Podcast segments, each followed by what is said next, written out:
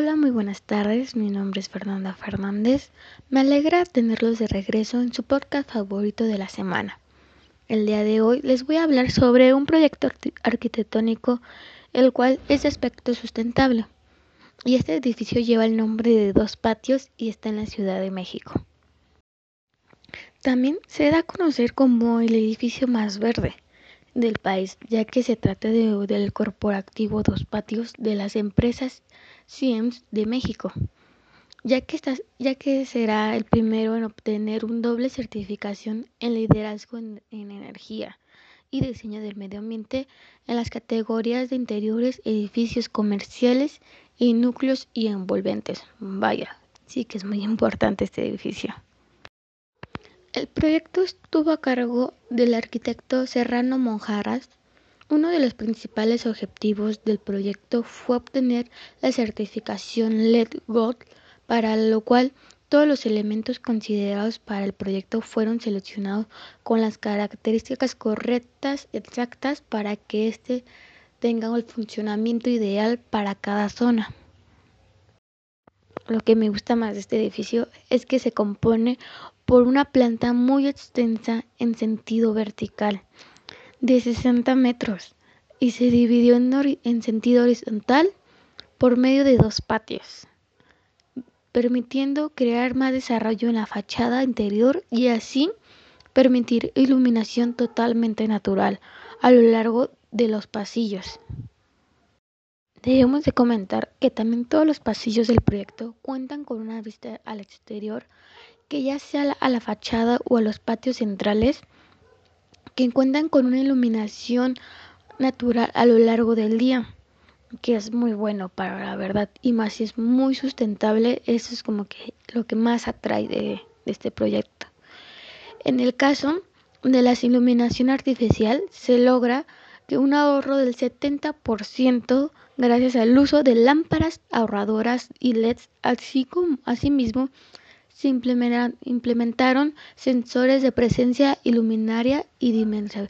Es muy bueno, la verdad, de que si no estamos utilizando la zona, no se, no se gaste la luz y más de que sea energía ultra mega reutilizable.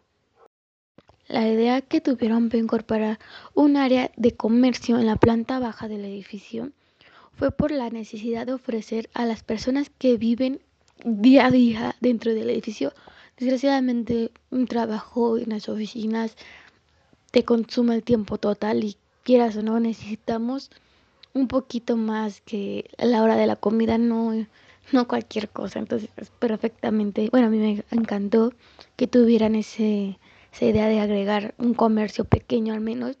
Y, y, más que ofrecen todos los servicios adentro de él, o sea, es como seguro y de gran calidad dos grandes patios interiores, además de dar un ambiente en el interior muy agradable, haciendo que este tenga un ahorro de energía en la iluminación.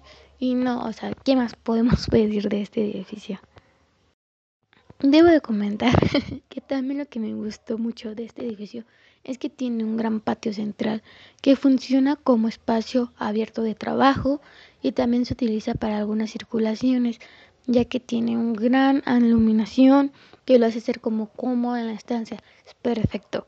Para mí me encanta la idea porque puede ser que ya estés como muy cansado, estresado por todo esto, todo este tiempo de que de la cuarentena, de que a lo mejor estés cansado de tu casita, pues te tienes que ir a trabajar, es como que no quiero estar encerrado en las oficinas, me voy a tener una pequeña reunión con mis tres gerentes, mis tres directivos, me quiero juntar aquí en una mesita, tomar un café en el aire libre, perfecto, o sea, como que ahora sí está hecho a las comodidades de cada quien.